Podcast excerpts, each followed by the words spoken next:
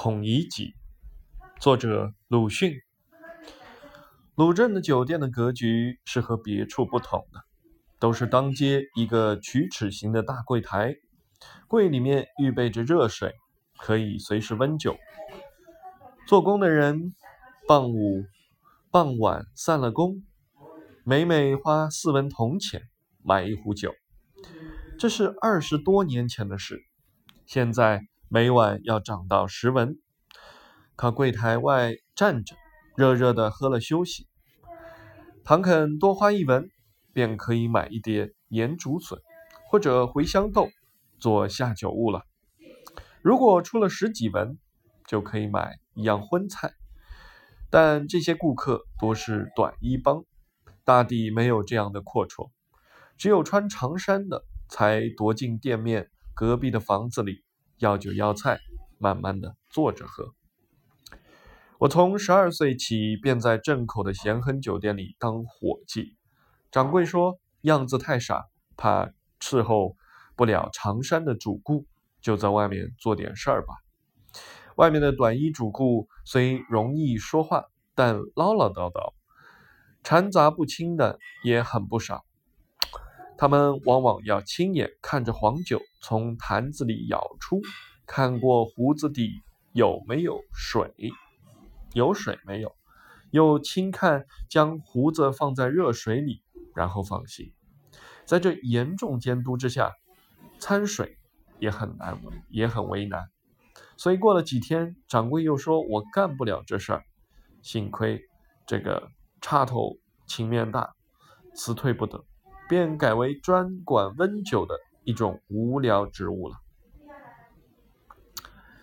我从此便整天站在柜台里专管我的职务，虽然没有什么失职，但总觉得有些单调，有些无聊。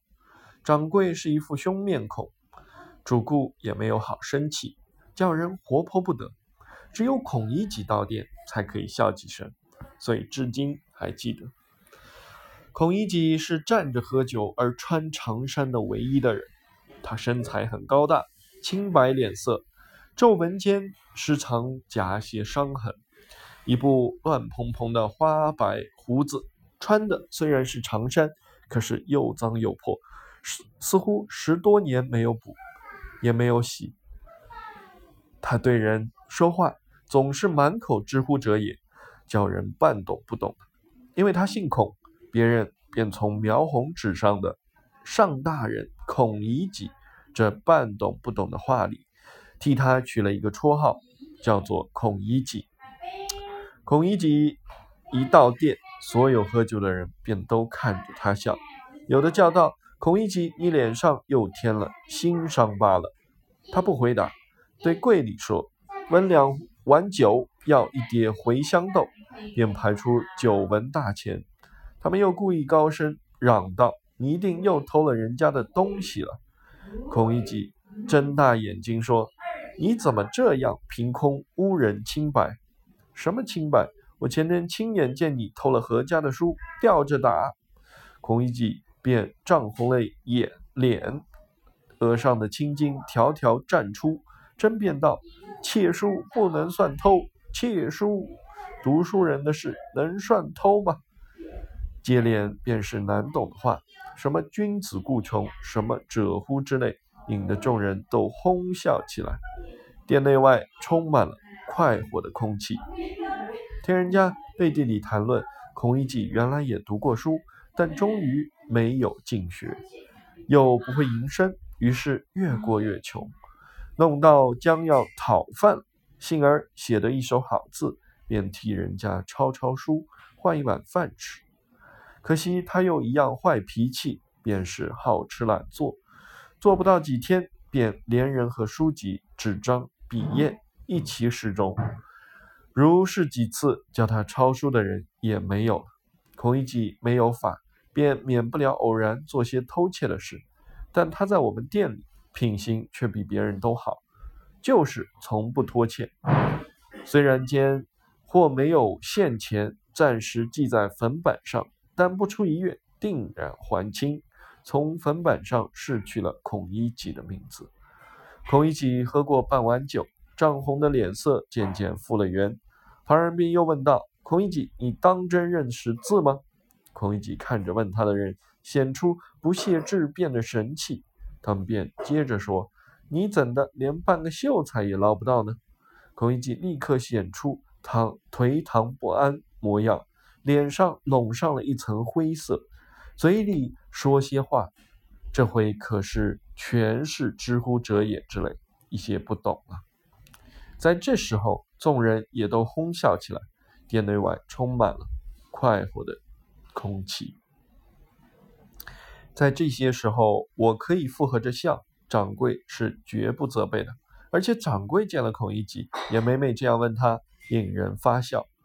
孔乙己自己知道不能和他们聊天，便只好像孩子说话。有有一会儿，他对我说道：“你读过书吗？”我略微点了点头。他说：“读过书，我便考你一考，这茴香豆的‘茴’字怎么写的？”我想讨饭一样的人也配考我，便回过脸去，不再理会。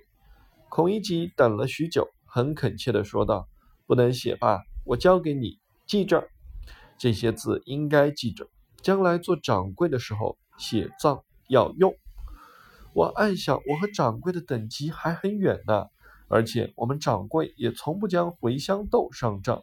又好笑又不耐烦，懒懒地答他道：“谁要你教？不是草头底下一个来回的回字吗？”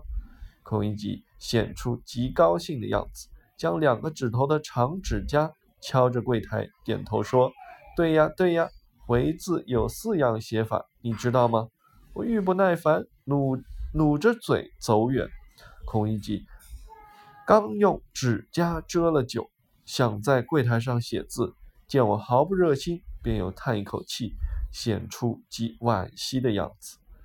有一回。邻居孩子听得笑声，也赶热闹，围住孔乙己，他便给他们茴香豆吃，一人一颗。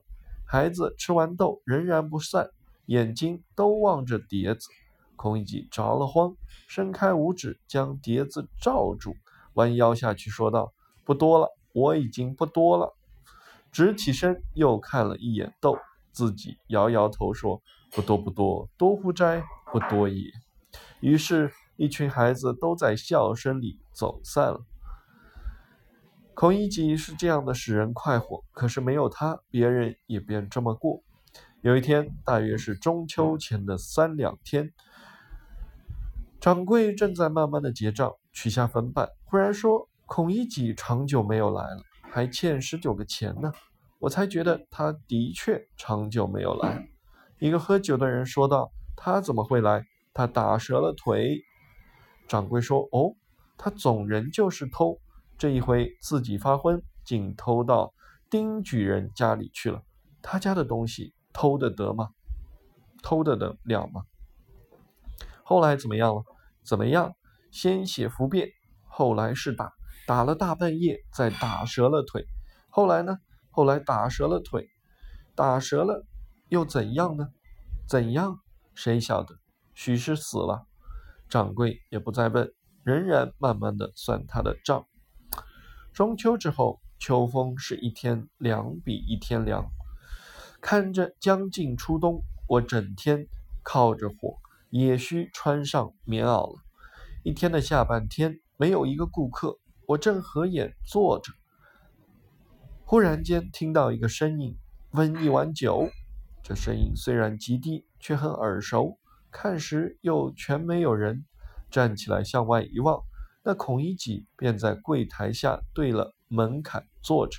他脸上黑而且瘦，已经不成样子，穿一件破夹袄，盘着双腿，下面垫一个蒲包，用草绳在肩上挂住。见了我，又说道：“温一碗酒。”掌柜也伸出头去，一面说：“孔乙己吗？”你还欠十九个钱嘞！孔乙己很堂颓唐的仰面答道：“这下回还清呗，这一回是现钱，酒要好。”掌柜仍然同平常一样，笑着对他说：“孔乙己，你又偷东西了。”可他这回却不十分分辨，单说一句：“不要取笑，取笑要是不偷，怎么会打断腿？孔乙己低声说：“跌断，跌跌。”他的眼神很像恳求掌柜不要再提。此时已经聚集了几个人，便和掌柜都笑了。我温了酒，端出去，放在门槛上。他从破衣袋里摸出四文大钱，放在我手里。见他满手是泥，原来他便用这手走来的。不一会儿，他喝完酒，便又在旁人的说笑声中坐着，用这手慢慢的走去了。自此以后，又长久没有看见孔乙己。到了年关，掌柜取下粉板说：“孔乙己还欠十九个钱呢。”到第二年的端午，又说：“孔乙己还欠十九个钱呢。”到了中秋，可是没有说。再到年关，也没有看见他。我到现在终于没有见，大约孔乙己的确死了。一九一九年三月，这篇最初发表于一九一九年四月《新青年》第六卷第四号。描红纸是一种印有红色楷字，供儿童描写毛笔字用的字帖。君子固穷，君子不以穷困而改变操守的意思。进学。科举制度中，考入府、州、县学，做了生员，叫做进学，也叫做中秀才。服变，认罪书。